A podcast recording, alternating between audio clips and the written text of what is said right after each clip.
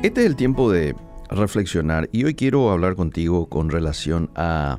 Le he titulado a esta reflexión El verdadero líder. ¿Quién es el verdadero líder? A ver, ¿quién es un líder?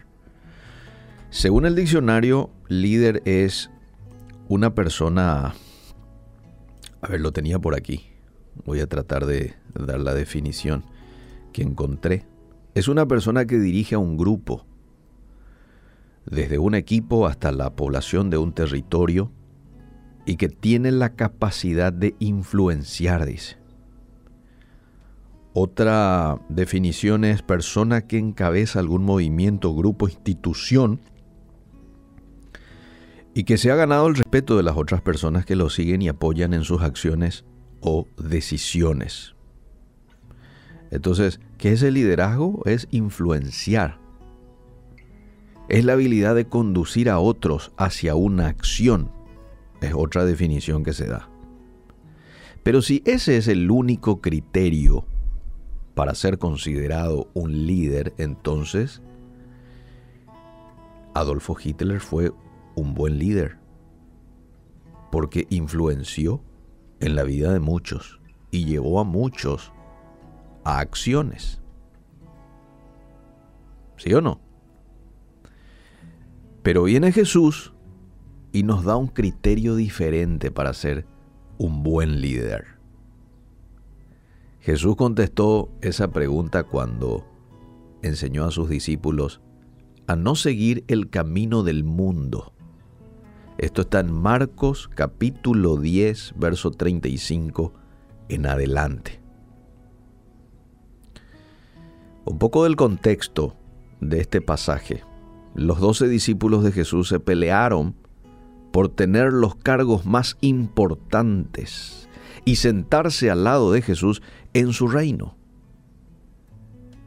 Entonces al dar su respuesta a Jesús, explicó cuán diferentes son los valores de Dios. Para el mundo, el liderazgo es poder es una persona que tiene la autoridad para mandar, mandar a otros. ¿Mm? Este tipo de personas te habla luego de manera diferente. Venimos acá, venimos. Algo así, ¿verdad? Eh, ¿Por qué? Porque él tiene el poder de mandar a otros. Para el mundo, el líder tiene la capacidad de enseñorearse de otros, de controlarlos, ejercer potestad sobre otros. Así lo ve el mundo hoy a un líder. Según esta forma de pensar, una persona se considera grande si tiene la autoridad para mandar y controlar a otros.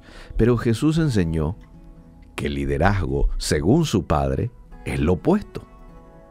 Ser grande, para Jesús, Él lo enseñó así, es ser servidor.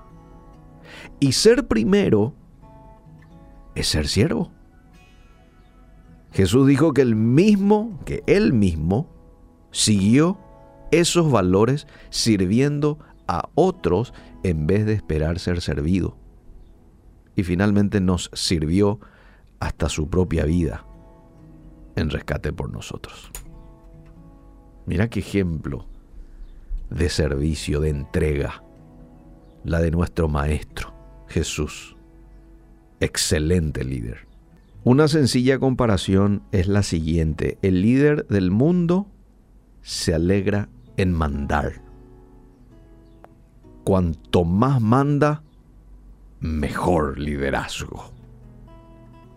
El líder de Dios se deleita en servir.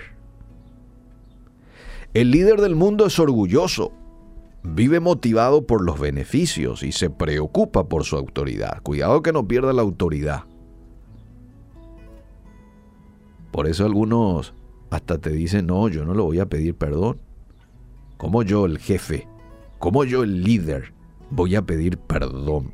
Eso va a debilitar mi imagen. El líder de Dios es humilde el líder de Dios reconoce que a veces falla y no tiene ningún problema de pedir perdón. Porque es humilde y vive motivado por las oportunidades y piensa siempre en ayudar a otros. El líder del mundo se cree grande, poderoso. El líder que sigue a Cristo es grande. No se cree, es grande. Entonces la pregunta que te hago en esta mañana es, ¿qué tipo de líder sos? A veces nos toca dirigir un grupo. Si sos una mamá, si sos un papá, sos un líder en tu casa. Probablemente tengas a un grupo bajo tuyo en la iglesia, en el barrio, en el colegio, en la universidad. ¿Qué tipo de líder sos?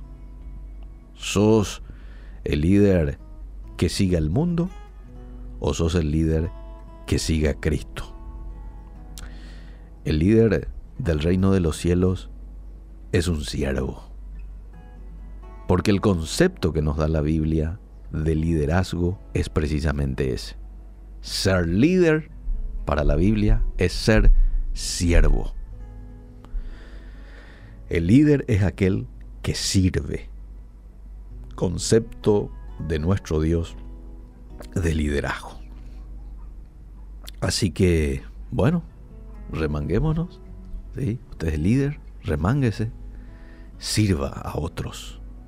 Eso, en todo caso, a una persona le da autoridad. Eso hace que la gente te respete y te respete de veras. Esto ya viene como resultado nomás de una vida de servicio. Eso hace que tu corazón esté rebosando de gozo. Porque no hay nada que nos genere más satisfacción que el poder servir a otros. ¿Mm?